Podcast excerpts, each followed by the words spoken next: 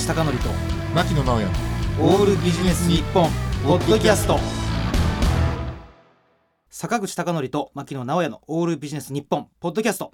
今回のテーマは買い占めを防げ。あいうテーマですね。ところでね、はい。起こってますしね。こればっかりは本ね当に、あの冒頭から僕らの仕事は調達とか購買という仕事に関わっているという話をしました、はい。で調達とか購買という仕事はですね、まあ、これもちょっと繰り返しになりますけど、まあ、ある企業があるとして、はい。外部のまあ取引先からいろんなものをこう買い集めていってねはい。はい。お客さんにこう提供すると。でその時にお客さんがまあ必要としている数量が100個あるとしましたら、はい。まあ、同じく100個とか、まあ、多少なりとも、うん。まあ、余裕持って買ってそれを販売してそうですね。企業全体ではよどみなくはい。物を流していくというのが、まあ、仕事なんですが、はい。あの新型コロナウイルスから、うんとね、端を発した、まあ、デマがありまして、はい。まあ、トイレットペーパーだとか、えーとあとティッシュペーパー、うん。でちょっとあの面白いところでは女性の生理用品なども、まあ、あれは実際紙では作られてないんですけれどもね。はい。はい。あのまあ、デマが拡散して、うん。まあ、みんながスーパーマーケットとかあのドラッグストアに、えーこうですねあのまあ、みんな集中していったというのがありましてでこのやっぱり事件事件っていうかね、うん。事象で僕がやっぱ思ったのがあのデマと SNS っていうのは、もう皮肉ながら、もう一番最悪なベストパートナーですね。そうですね。ね。で誰が言ったか分かんないけど、うん。まあ、オイルショックの時から日本人は、うん。本当ですね、まあ、何も学んでいないって言われたりしましたけどいまだに、まあ、これ収録してる時期とこれ放送時期違いますけど、うんあのー並ぶ並ぶって言ってなかなか並びませんでしたからね。そうですね。ね。まあでもあれはですね、まあそのね SNS とでそのデマっていうのもありましたけれども、あのやはりこうテレビでね、あの実際何もなもうない商品棚がこうバッて映されるっていうのも、ん。あれもやっぱりそのなんでこう買い占めが起こるかって考えると皆さん不安なわけですよね。うん。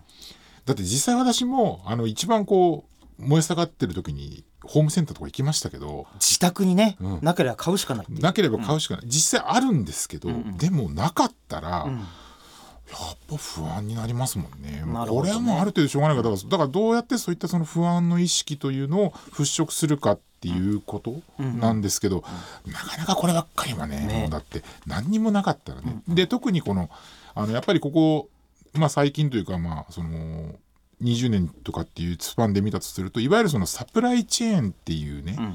ああいうその管理手法っていうのが出てきた時っていうのは、ちょっとサプライチェーンをい、うん。ちょっと一瞬だけ説明しておくと、はい。物を何らか買ってから何らかもうそれを元に生産してから流通させて販売するまでの、まあ、一連のそうですねはいはい。でサプライチェーンでやはりこう各、えープロセスでその在庫を持たないっていうね一つ管理があるじゃないですか。で結局やっぱりそのあの棚が空になるっていうのはそういったその高度にその発達したサプライチェーンによってそんなに多く在庫を持たなくてもまあ日々事業が営めるっていうねそういう前提があるからこそ、まあ、あの棚がなあの、全くなくなるってことが起きるんですけどね。だからそういったこともやっぱり普通の人知らないと思うんですよね。まあ、あとは、ん。まあ、例えば愛知県などですと、うん。トラックドライバーの有効求人倍率がもう3倍超えてますかなら、るほどなるほど。運ぶ人もいないみたいなね、うん。だから通常の、まあ、コンサルタントとしてそういうなんかテーマを投げかけられたら、ん。まずはつどつど、まあ、在庫を持つっていうのは一つの方法かもしれないし、まあ、それを運ぶっていう、まあ、物流もある程度持っとくっていうのも一つあるかもしれませんね。そうですね。でちなみにこれ僕が最初選んだテーマなんですけど、はい。あのまあ、これをまあ教訓として、まあ、すごいいろんな各社が買い占めを防ぐために面白いことをやっているので、うんうんうんちょっとそれをご紹介したいんですけど、はい。おもすごい面白かったなと思うのはあの買い占めを防ぐっていう時に値段を、まあ、100円を、まあ、2,000円とかにしてしまったらん。さすがにそれは。ね社会的な非難を浴びかねないじゃないですか、はい。だから実際あんまりちゃんとしたドラッグストアであるほど、まあ、あんまり値段は変わってない。だけどある店がやってて非常に面白かったのが、2個目から5万円。見ました見ました。これすごいすごいアイデアですよね。素晴らしいアイデアですねあれはね。1個目はちゃんとうん。消費者に供給するけど、2個目から5万円とか、ん。ねまあ、ダイナミックプライシングっていうふうに値段を変動させることを言ったりしますけどもとまあそれはすごかったなと。であともう一つ僕面白いなと思ったのは、はい。あのオイルショックの時代にあの買い占めだとか売り惜しみ防止法っていうのがもうすでにあるんですね。それを国がこうなんかえー各小売店にこう指導するっていうのも一つの方法だと思うんですけど、ここで牧野さんはい。僕はちょっと僕提案したいものがあるんですけど、はい。もっと劇的に買い占めを防ぐっていう方法、考えてきました。はい。行政でもいいし政府まあいいんですけどね、あの怪しげなインフルエンサーたちたくさんいるじゃないですか、はいはい。あいつらを使うんですよ。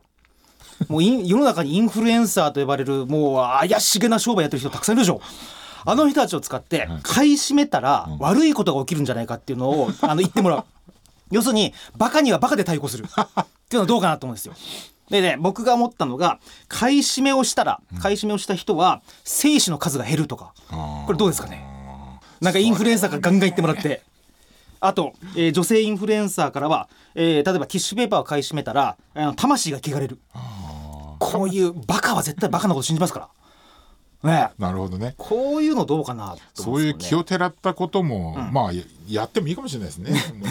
まあ本当かっちまあ、あとはこれ冷静に言うと、ん。えー先ほどのやつは半分冗談なんですけれどやっぱり見える化の効果ってすごいなって思うんですね。そうですね。やっぱり工場にどれくらいの在庫があるかっていうのを分かるか分からないかだけで全然消費者の行動が変わってくるので,、ですね。まあなかなかリアルタイムに在庫を今何個持ってるっていうのは、まあ、ライバル会社もあるんで、公開しづらいところあると思うんですけどなんか僕らみたいなサプライチェーンとかうん。調達とか購買に携わる人間が、まあ、ちょっと頭をひねってアイデアを出せば社会貢献にもつながるんじゃないかそうですね。おっし。ゃる通りですね。ねうんだからあと今回のやっぱりその棚からトイレットペーパーが消えたっていうことを見てやっぱすごく不安になったのは、あのすでにやっぱりその日本というのはこう自然災害がこう多発するということでねいろんなものをやっぱりこう備蓄しましょうっていうことを言ってるわけですよね。それでトイレットペーパーなんかやっぱり買っとこうよっていうものなんですけど、それがやっぱり今回ねああいった形で実際家に備蓄を持ってないのか、どうかはね各家庭によって違うと思うんですけど、ああいった行動が起きるっていうのはすごく恐ろしいことだなと思いました、ね。あのこの前あるラジオ番組でご一緒した方が笑っておっしゃってたんですけど、はい。あのおばあちゃんの代から自分の家のなんか倉庫に、ん。えーとオイルショックの時に買ったトイレットペーパーがまだ残っててそれを使ったっていう話があって、まあ、ペラッペラのザラザラのやつをねまあそのちょっとそれは半分皮肉なんですけれど、まあ、各所各所で、まあ、食料品とか含めてある程度の備蓄を持っていくっていうのが何んですかね。そうですね。対応策だというふうにに思思いいまね。ますすね。はい、はい。えーところで、えーっとまあちょっとお話を続けたいところですが、はい。そろそろ時間もありますのでえーっとですね。まあ、今回のテーマは買い占めを防げというはい。テーマでしたが、こんな感じで、はい。えーっと一つ、まあ、番組でテーマをこう決めながら、ね。めながら同時に、うんえーっと新しいですねなんか展開もこう見せていきたいということで、はい。えーっと次何しましょうか？はい。そうですね、まあこういう時事問題に関する解説みたいなものもやっていくのと同時にですね、あとゲストの方をお呼びしてそのゲストの方のまあいろんなですね取り組みですとか、まあ出版をされている方であればご本の話とかっていうことを伺いながらですね、まあ調達購買ということをキーにしながらもそれをいろんなところからいろんな角度から、えーいろんな高さから見るような番組にできたらなというそうですね、ん。だから人間活動をやってる以上ねね。仕事っていうかビジネスとははい。多分切り離せないでしょうそうですね。から、はい。だからまあなんかすごい身近なところから結構遠い人まで呼べたら面白いなってそうですね。思いますよね。確かに確かに。はい。だからねあんまり調達とか購買って言ったってね、ちょっと遠いでしょうからそうですね。もうちょっと身近な、ん。例えばね、いろんなビジネスやっていらっしゃる方を、まあ、経営の方とかだけじゃなくて、まあ、文化人を含めてお呼びできたらなと思いますね。すね。はい。誰呼びたいですか？そうですね、やっぱり世の中でこう今こう話題になってる旬な人っていうのはなんか全員声かけてみたいですよね。転売ヤーとか、うん、転売ヤーそうそうそうそう。ああ転売ヤーそれもう違法すれすれかもしれませんけど。確かに。はい。坂口孝則と牧野直哉の「オールビジネス日本ポッドキャスト。今回はここまで。次回もお楽しみに